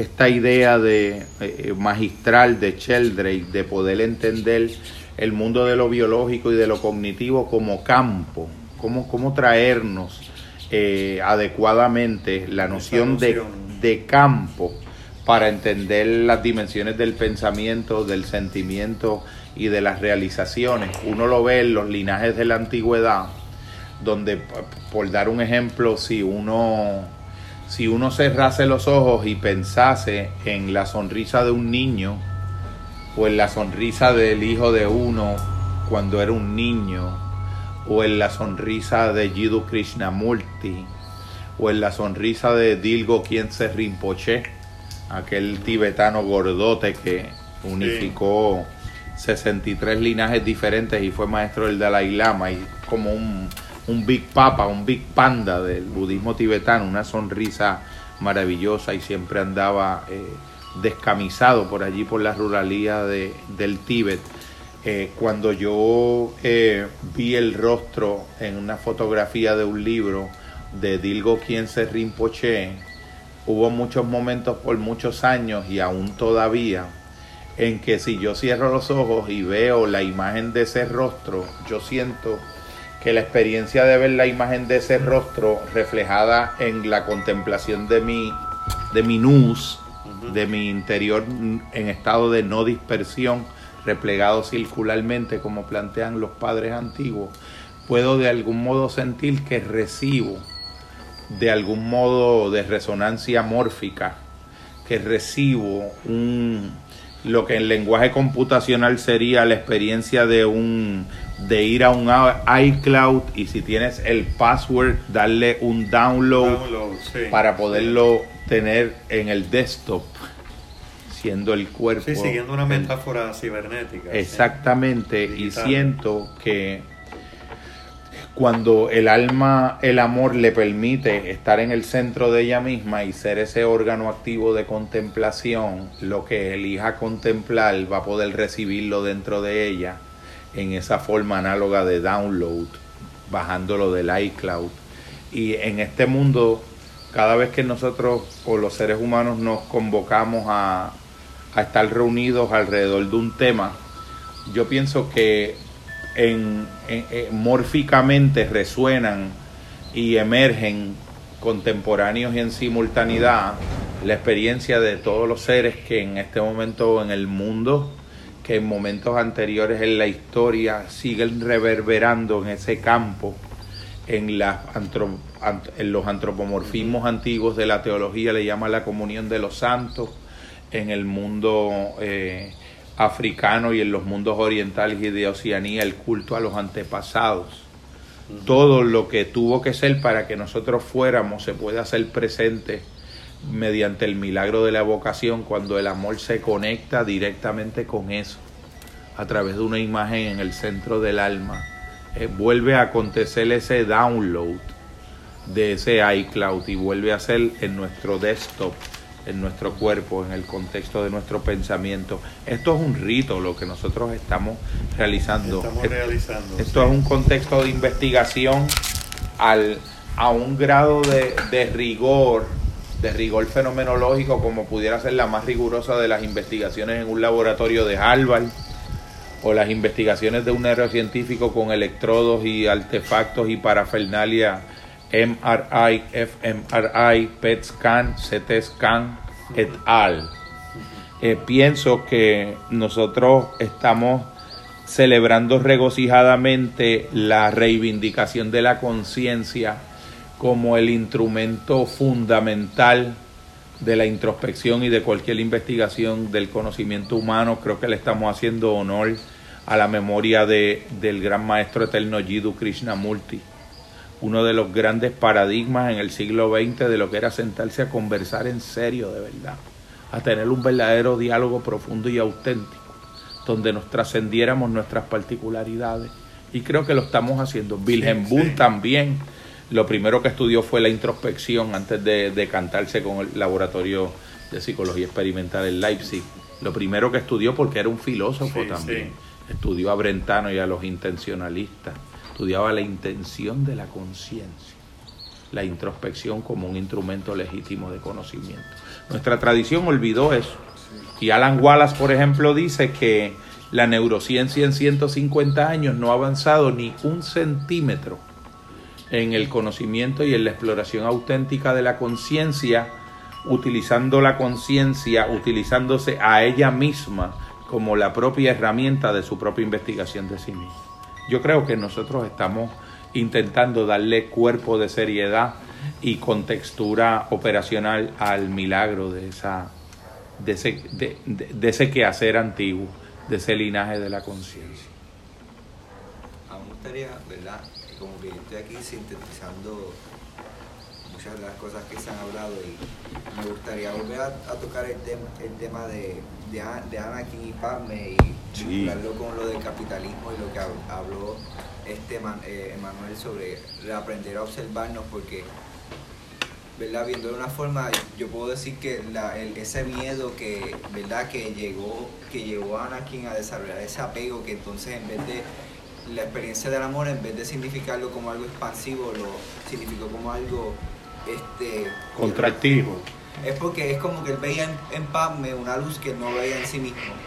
Entonces, y el perder esa luz que él, él, él solo podía ver en ella, porque no era capaz de verla en sí mismo, fue lo que quien dice lo, lo, lo volvió pues literalmente bien miserable. Pero en cierto sentido, esa es como que la anécdota de, de la- de nosotros, en, en el sentido de que to- si te pones a ver, todos somos unos miserables, ¿verdad? Yo sé que hay personas menos miserables que otras, yo, yo también me incluyo y, y lo digo por lo siguiente, porque vivimos en, un- en unos tiempos en donde la forma de nosotros poder apreciar, ¿verdad? Genuinamente lo que es el alma del ser humano ha sido tan, ha sido tan como que reducida a unos criterios tan y tan como que superficiales, tan y tan banales, tan y tan triviales, en donde yo creo que es que, la, ¿sabes? Solo la persona, ¿verdad? Que se toma en serio lo que es vivir la vida buena, la vida examinada, puede como que ver esa luz, pero esa no es la gran mayoría, entonces todo el mundo No. está operando en ese estado de déficit, en donde... Que para muchos es ocio. Exacto. Para muchos. Para muchos es ocio. Ocio, inutilidad, Sí, pragmatismo, Exacto. Y yo creo que- tontería. Pero, pero es que eso para mí solo demuestra en la oscuridad que ellos están. El que no puedan percibir el valor de lo que es genuinamente ver tu luz interna para poder verle las demás personas. Porque han estado tan, porque han sido ya el sistema, por decirlo, ¿verdad? No quiero sonar cliché porque el sistema siempre se usa, pero ha sido. Pero es que es la verdad. Sí. Han sido tan este Es que es la verdad. Ah, es como cuando uno está tan ena- ena- enajenado de su propia conciencia de sí mismo que ya ni sabe que no sabe. Entonces se cree que lo que lo que es es el dinero, el poder irme de viaje este, a Disney una vez al año, en poder costearme ciertas experiencias. Entonces como que no tiene, es como que no tiene una base más profunda de dónde poder apreciarse a sí mismo y apreciar la vida, pues claro que no va a apreciar a las demás personas. Porque es que no lo tiene, esa copa, ¿verdad? Es que está vacía y muchas veces es que está rota en primer lugar y no, y no lo sabe. Y entonces vivimos en una sociedad que, Wow. que se nos engaña y que se nos hace pensar que tú estás bien, que esto es lo es esta copa vacía, esta copa rota, esto es lo que es normal, esto es lo que está bien, y entonces, y, y- y entonces invertir en ti mismo para sanarla como no es algo que genera algún tipo de liquidez, realmente pues no vale la pena. Y entonces, y, y creamos- y entonces nosotros nos dañamos y, y dañamos a los demás, porque entonces a partir de esos juicios superficiales, a partir de esa banalidad en la cual nosotros nos interaccionamos con las demás personas, evaluamos a las demás personas. Tiene sentido, por eso es que yo reconozco cuando yo soy miserable, porque todavía eso está ahí, yo por lo menos estoy en el proceso de, de primero como que arreglar la copa para que entonces pueda contener agua y un punto en donde contenga tanta que pueda darle a los demás de una forma espontánea. Pero creo que tú estás describiendo, lo- para que tú sigas, lo que los padres del desierto, Ponte, Definitivamente. llamaba la asedia, el sentirme asediado, ¿no? sí, O sea, el, as- la- el asedio es como esa dimensión de abrumamiento de afuera hacia adentro y también de adentro hacia adentro. Ese nivel de asedio, pero en este caso que se ha oído muchas veces aquí hoy, la- e- ese asedio de la banalidad, lo banal, ¿no? Este, la falta de profundidad. sí. Una banalización reduccionista que te lleva a planteamientos sorprendentemente reduccionistas en donde casi en donde casi la conciencia queda colapsada en cerebro. Exacto. Un bloque de tofu, por ejemplo. Y- Escuché los otros días esa descripción. Eh, y pues pienso que los antiguos padres, yo creo que a veces eh, una manera adecuada de contextualizar eh, la relatividad de nuestro momento histórico que se pretende tan, tan ultra exitoso y tan ultra logrado de lo humano y es la peor de las tragedias, la desigualdad humana. Hoy yo estaba esta mañana eh, viendo unas estadísticas de la progresión de la desigualdad en los Estados Unidos y algo asqueroso, es, es nauseabundo. Los padres hablaban de que cuando en el hombre se da la experiencia a la que ellos le llaman caída, hay una caída de la inteligencia. Ellos se, ellos se detuvieron a examinar anatómicamente qué empieza a ocurrir en una inteligencia cuando está funcionando de un modo caído, qué empieza a ocurrir en cada una de las potencias del alma cuando se están manifestando y desplegando en, eh, de modo caído. ¿Qué es una voluntad caída?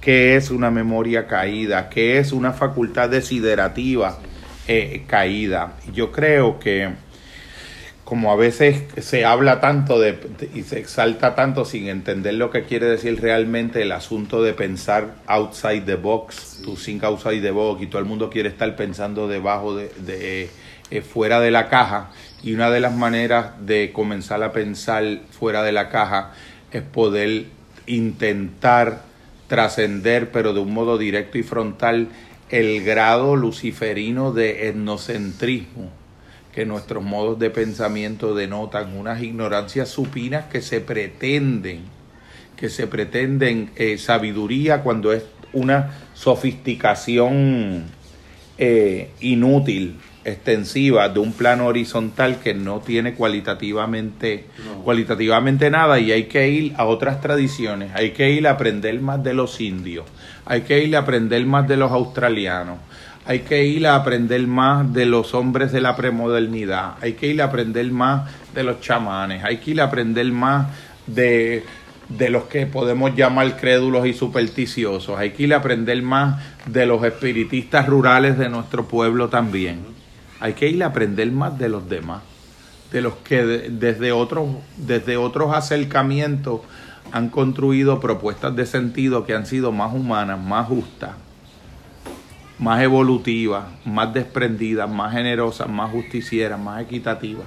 Y pienso que se nos va la guagua si pensamos que el conocimiento que hemos sido capaz de crear representa lo mejor de lo que ha sido capaz el espíritu humano, porque cuando, cuando la neurociencia, por ejemplo, está identificando la activación de algún lóbulo del cerebro por la vía de registrar la presencia de, de patrones de consumo de, de metabolización de glucosa y de oxigenación, pretendemos haber encontrado algo y, Una fotografía de la mente. y yo a veces yo a veces pienso que a mí me da alegría, pero precisamente por lo que me da alegría es porque porque esa es la única manera en que las personas de nuestro mundo aceptarían algo que desde otras tradiciones se sabe sin necesidad de eso Exacto. Desde hace casi miles de años.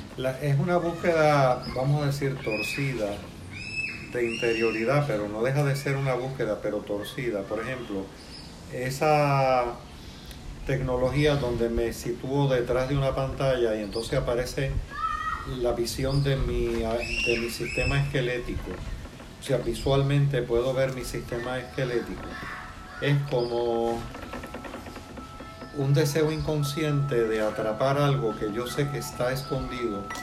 Es como cuando se detiene el carro. O sea, aunque no soy mecánico, lo primero que abro es el motor, ¿no? Este, porque intuyo que algo tiene que estar pasando en el motor, pero no logro saber qué es.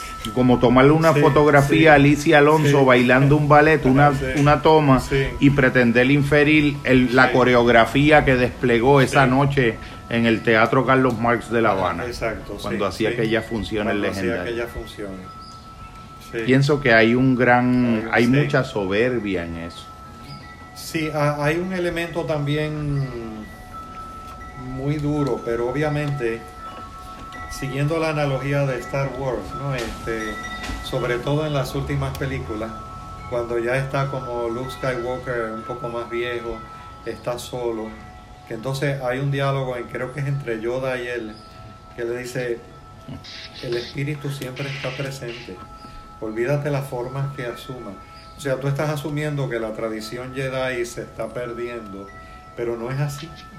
Este, Solo O sea, te lo está pareciendo. the spirit is in charge. Tengo un mundo de Este, posibilidades. O sea, el, eh, sin caer en una ingenuidad, pero eh, que este, todos estos espejismos no nos impidan ver que en última instancia el espíritu está a cargo.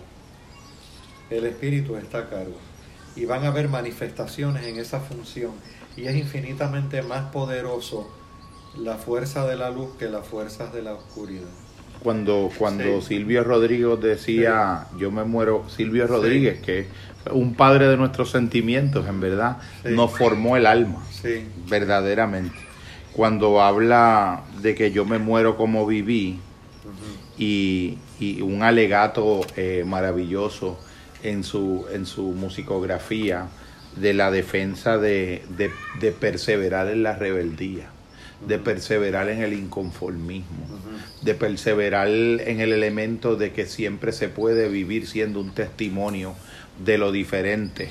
En el mundo bíblico, el caso de Abraham, cuando él era el único justo que quedaba Sí. y tuvo la, la contención, contendiendo con, con Jehová Jireh para poder salvar el pueblo. Pienso que no- las personas que estamos apostando por lo diferente y fuera del circuito de los influencers, de los influencers eh, generacionales contemporáneos, tenemos que entender, o por lo menos a mí, es una estrategia que psicoespiritualmente me está funcionando para no agotarme innecesariamente Sí, sí. y poder correr esa batalla que al final me permita modestamente ser parte de los imprescindibles, los que dice Bertolt Brecht que luchan toda la vida.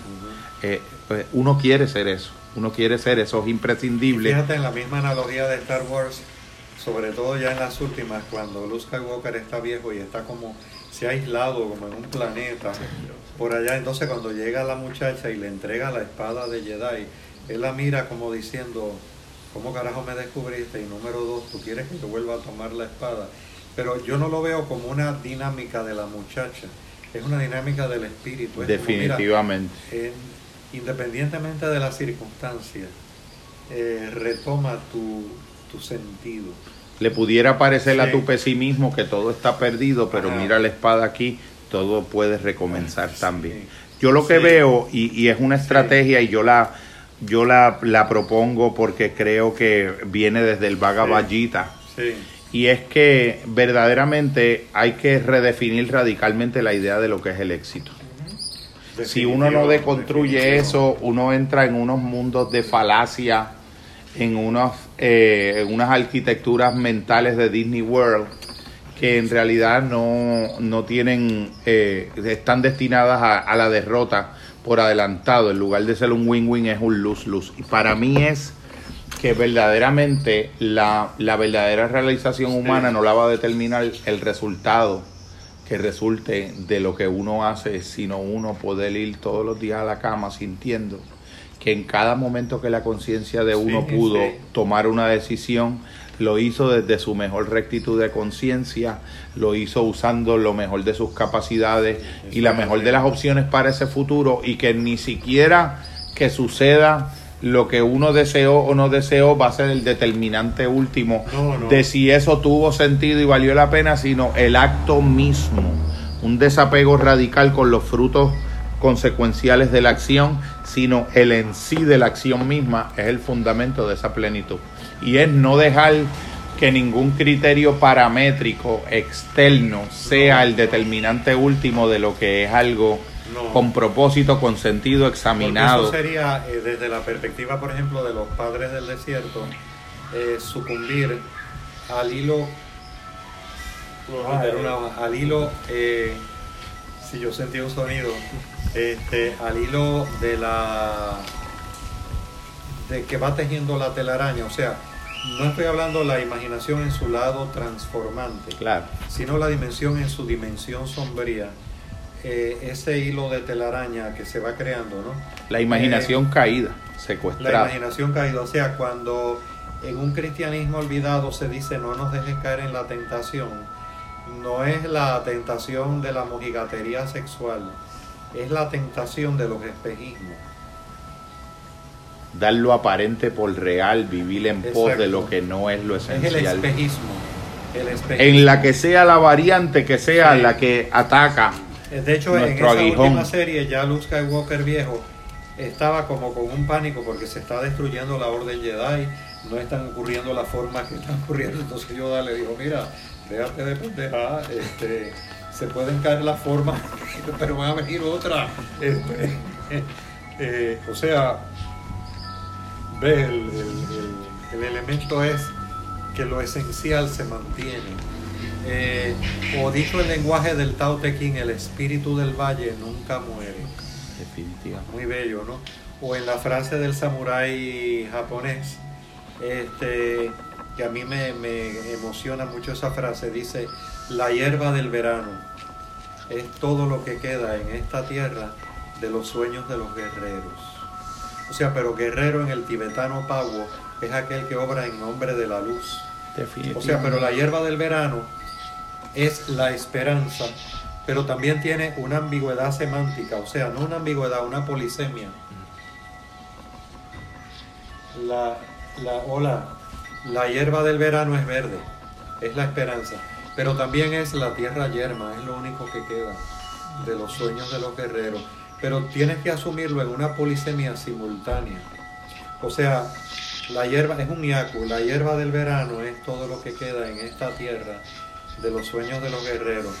Es, no queda nada porque lo único que queda es la tierra verde, pero no te quedes ahí. queda la esperanza. O sea, Yo porque la hierba todavía sigue siendo verde. Yo pienso que por razones de Sí. tipo eh, Sí, psicológico profundo, sí, por razones de tipo antropológico amplio, por razones psicoespirituales y por razones ciudadanas también, ciudadanas cosmopolitas en el verdadero auténtico sentido, eh, cualquier forma auténtica de espiritualidad tiene que examinar frontalmente las distorsiones que el sistema imperante que domina, que son los Sí. imperialismos ideológicos y todos estos, estos sistemas económicos que se han vuelto contra el hombre, tienen que ser reexaminados radicalmente y todos los sistemas de valores que los suscriben y todas las formas de religiosidad que los amamantan también. De hecho, le todas las preguntaron formas de a- religiosidad que los Le racionalizan. preguntaron a un starets ruso recientemente en Reino Unido. Un, un starets ruso es un ortodoxo. Deja que llegue Jorge para explicarle esto. Ah, bueno, es un monje de la iglesia ortodoxa que ellos dicen, bueno, pero ustedes están diciendo que hay elementos objetivos que se manifiestan como realidades demoníacas. Deme un ejemplo. Dices, no, sí, pero, o sea, le estaban preguntando Jorge a un starets ruso, a un, en Reino Unido recientemente, lo vi en YouTube, que ustedes hablan, eh, o sea, en un lenguaje muy secular, ustedes hablan de que los demonios se objetivan. ¿Cómo es eso posible? O sea, un laico, pero desde una perspectiva muy cientificista, dice, claro que los demonios se objetivan. Deme una prueba, se la voy a dar ahora a mí. Las transnacionales son demonios que se objetivan.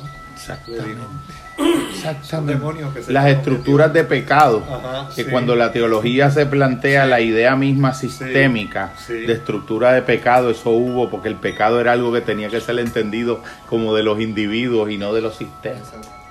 Las transnacionales son las corporaciones transnacionales. Sí. sí. No me estaba acordando cuando hizo el, ese papel genial, que lo admiro como actor, que fue Marlon Brando del Padrino, sobre todo la primera, pero en toda su posesión del papel, le preguntaron a Marlon Brando en una entrevista, bueno, ¿qué diferencia usted ve entre algún avariento capitalista de empresa y el Padrino? Entonces Marlon Brando lo miró y contestó rápidamente, dice que el padrino se ocupaba de su familia. Este, que el padrino se ocupaba de su familia. Definitivamente, definitivamente. Y de su familia en el sentido amplio. Sí, sí. En el sentido Sí, amplio. Sí, todavía el padrino Porque eso es- quería armonía entre los Tatalia y los Corleones. Era Y los Barzini. Yo pienso Hay que una parte bien interesante Sí. en el padrino que yo creo que, que para mí es como que la. Sí, el culmen. sí. Sí, sí, el, el padrino cuando. Cuando Michael, cuando muere, ¿cómo se llamaba? Don Tomasino, que era el Ajá. que estaba en Italia, que, Sí. Sí. que era el socio de la compañía de Sí. Olive. Company. Entonces, cuando muere Don Tomasino, Michael se queda El con Don Tomasino solo, en el cuarto, todo el mundo se va. Y le dice, Don Tomasino, you, my father and I, we are all honorable men, somos hombres honorables. Why you both were so loved while I am so feared? Wow. Ok. Wow. Wow. Wow. ¿Cuál, es, ¿Cuál es la traducción en español? Porque ustedes han sido tan amados y yo soy tan temido. Sí, somos los tres Sí. una estirpe de honorables. Ajá, sí. Porque Michael quiso, de alguna manera... Redimirse. No, no, no, que él quiso también bregar Sí. con la familia. Por supuesto. Sí. Por supuesto. Por supuesto. Pero ¿por qué, por qué Michael es odiado?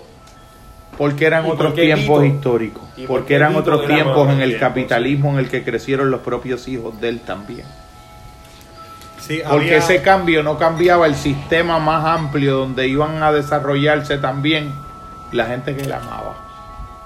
Porque todavía era restrictiva la idea. Sí, es lo que es lo que se llama en una lectura. Era tribal, era, tri- era se- bella dentro de la tribu. Es lo que se llama en una lectura de, de, por ejemplo, en el Capital de Marx, la su- todavía existía la subsunción formal al capital. Ahora hemos entrado a la subsunción real al capital. Definitivamente. O sea, la subsunción formal al capital es que se conservan- romántica. Vamos a decir, se conservan unas formas inherentes a un sentido, entre comillas, pero se conservan comunitario. El comunitario no es el capital depredador, eh, o sea, no es el grado superlativo. Eh, todavía cuando Adam Smith habla de la riqueza de las naciones, está hablando desde el Estado que articula, permite la libre empresa, pero articula el capital. No estamos hablando de una transnacional que trasciende al Estado. Y que, y que subsidia a los poderosos, Sí, que es la- el contrasentido Sí, más grande, sí, el anti-ley se fea, el más grande de todos y O más sea, absurdo. El, mapa mundial es otro. No hay el mapa en términos del poder, del poder entre comillas, ¿no? Porque tuyo es el reino, el poder y la gloria, ¿no? O sea, eh, sin, sin caer en la función, sin caer en la pereza de decir, bueno, apaga y vámonos porque todo está a las órdenes de Dios, no. Pero también cuando nos desesperemos, en términos de decir qué jodidas están las cosas, este, hay algo que está en charge, no, no es, lo cual no significa la anulación de mi Por propia, supuesto. una justificación para anular mi propio sentido de responsabilidad ante los acontecimientos, ¿no? Yo pienso que son, Sí. somos, somos, somos, som- somos momentos en la historia del espíritu, por ser Ah, medio sí, hegeliano, en donde nuestras conciencias para trabajar con estos universos tan complejos, como diría Edgar Morin, tenemos que entender las múltiples dimensiones que están interseccionando la conciencia. Y cuando el fenómeno al que nos referimos es de un alcance, cuando es de otro alcance, cuando estamos utilizando las verdades de una dimensión aplicadas inapropiadamente en el contexto de otro radio de acción de otra dimensión. sí, la- las llamadas verdades parciales, ¿no? Este, eh, que pueden ser más efectivas que en términos de las comunicaciones que una verdad total, porque mira, es una verdad parcial. Es cierto que la ética del esfuerzo es una ética hermosa, Sí, sí, pero bien. convertirla en una ideología luciferina donde No, pretende explicar todas las desigualdades humanas Exacto, desde una asimetría de la ética del esfuerzo de los individuos es un No, no, es es- un barbarismo Totalmente. del análisis y del Y mucho más pensamiento. si tú consideras que, es que hay gente que no da el esfuerzo porque no, no puede darlo, porque es que el sistema no, ¿sabes? El- Las estructuras en donde habita no, no se lo permiten. ¿Tú sabes cuánto gana un CEO? Lo vi en las estadísticas hoy del Un empleado, un Chief Executive Officer de una compañía eh, transnacional, cuánto gana en proporción al empleado promedio, no al que hace las labores más simples. 380 veces más en unidad de salario por la equivalente unidad de tiempo. Sí, 380 veces más. Si uno fuera a hacer una conversión aritmética simple, ¿habría manera concebible humana de decir que ese CEO trabaja y se esfuerza y acumula un mérito Mira, 300, yo creo que se frizó. 380 veces más amplio? No, eso es pura babosada y vamos a hablar claro y hablar y vamos a empezar con eso del esfuerzo porque la gente que más dinero hace ni siquiera son gente que crea nuevos servicios o nuevos productos, son gente simplemente que está donde está el dinero y que está donde, donde coinciden los, los puntos centrales en donde se distribuye ese dinero, que no es que ni siquiera sea un esfuerzo. Es que tenían el capital cuando todo el mundo estaba en desventaja Exacto. y Exacto. multiplicaron la Y, o capitalización. La, la idea neoliberalista de, de que hay igualdad de oportunidades dentro de la economía Imagínate que se inicia tú. con la noción del laissez-faire es totalmente falsa porque es, como eh, yo le estaba comentando a Jorge, las tubas de la loto electrónica que salen, eh, salen con igual presión desde la loto electrónica, pero en este caso las inversiones del capital salen con presiones diferentes. Definitivamente. Por cierto, en términos de Seminario del Amor, y para que tú continúes, eh, fuimos a ver Ana y yo, se la recomiendo, bellísima y un homenaje al amor. Eh, la, peli- la última de Lynn Miranda, el musical In the Heights. Ok. In the Heights está bellísimo porque lo que intenta recrear, y para el hermano que está en Nueva York, intenta recrear es no solamente en términos eh, de los puertorriqueños, cubanos, eh, dominicanos, que la comunidad hispana que está en Nueva York cómo trae una intersección de sus propias respectivas culturas y cómo esas respectivas culturas se desarrollan en Nueva York y cómo en Nueva York se crea un espacio que es significativo para ellos.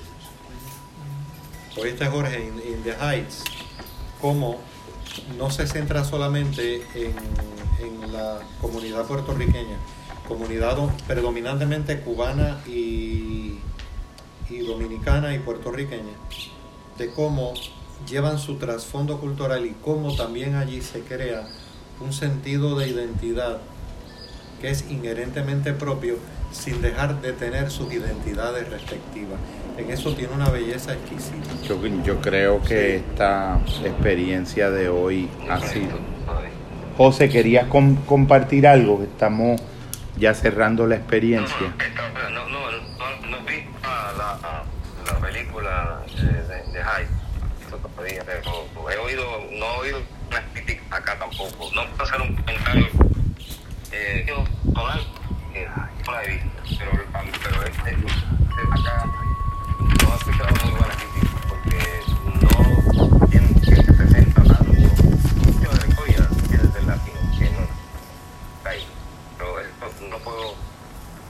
Sí, sí, no, no tienes en el momento conocimiento de causa para poder... A mí me gustó, me, me- me llamó la atención. Que, ¿no? que ha sido, ¿no? Pues yo, yo entiendo. Sí. He oído el- en ambas, direcciones. Eh, eh, Y acá, por ejemplo, fue la lucha que es que, que para esto, yo le digo aquí, esto es bien dan mucho por sentado, muchas cosas que ni antes son los otros días. El, el patrimonio social, o sea, Segundo Mundial más, el libre de los Unidos, sección horrible en 24, constitución, se fue cinco años después de la revolución cubana, dos años de la, después de la crisis de octubre. Y gracias a a que soviético de Cuba, a- se hicieron muchísimas reformas José, este. José, hay dificultades en poder seguir el registro de tu voz porque se desconfigura en la señal, pero eh, eh, te vamos a extender formalmente la invitación para un apalabramiento sobre esos temas de geopolítica, porque eh, me parece que has reflexionado profusamente sobre eso y me recuerdas el compañero del programa ya, Dosier, el, el hombre del parcho negro, eh, en muchos de tus planteamientos y me parece que son invaluables y que los vamos a hacer en un, en un Facebook eh, en vivo eh, para cerrar la experiencia que yo me voy a, a otro a otro compartir y a otros men a la, el- la relación irregular que hace que la- vaya, aquí el tiempo no está muy está- Sí, sí, pero que el, como no se oye bien, em- eh, es por eso, para no para no extender el pietaje, porque está casi inaudible, Sí, audible sí, pero ininterpretable. Quizás tú nos oyes perfectamente, pero, Pero, no te pero no- entendemos noso- a ti. nosotros a ti no. Eh, nada, yo quería, cerrando la experiencia, que eh, esto es una reivindicación de lo que es un verdadero ágape. Este es el banquete de Platón. Este es el verdadero trabajo del ágora. Este es el verdadera, la verdadera estoa. Este tipo de encuentro, nosotros aquí no es la pura gracia, es la pura gratuidad la que nos convoca no es una inversión de, de nada que no sea cualitativo y vertical para un incremento cualitativo y vertical y un desarrollo de la conciencia en lo horizontal también. Eh, nada, estamos, nos convocaremos para el próximo encuentro del próximo mes. Eh, un abrazo solidario a todos y que la reflexión en términos de esa fuerza que a falta de un mejor nombre, sin riesgo de delinquir, seguimos llamando amor, nos permita seguir avanzando en este camino Que la fuerza nos acompañe. y que la fuerza nos pueda acompañar en este mundo.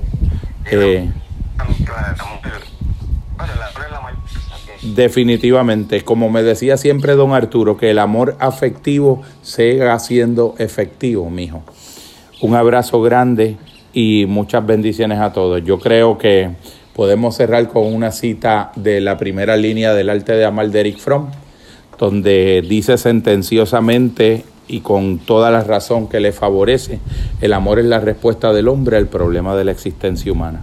Un abrazo solidario a todos y que para bendición sea este momento que nos hemos convocado.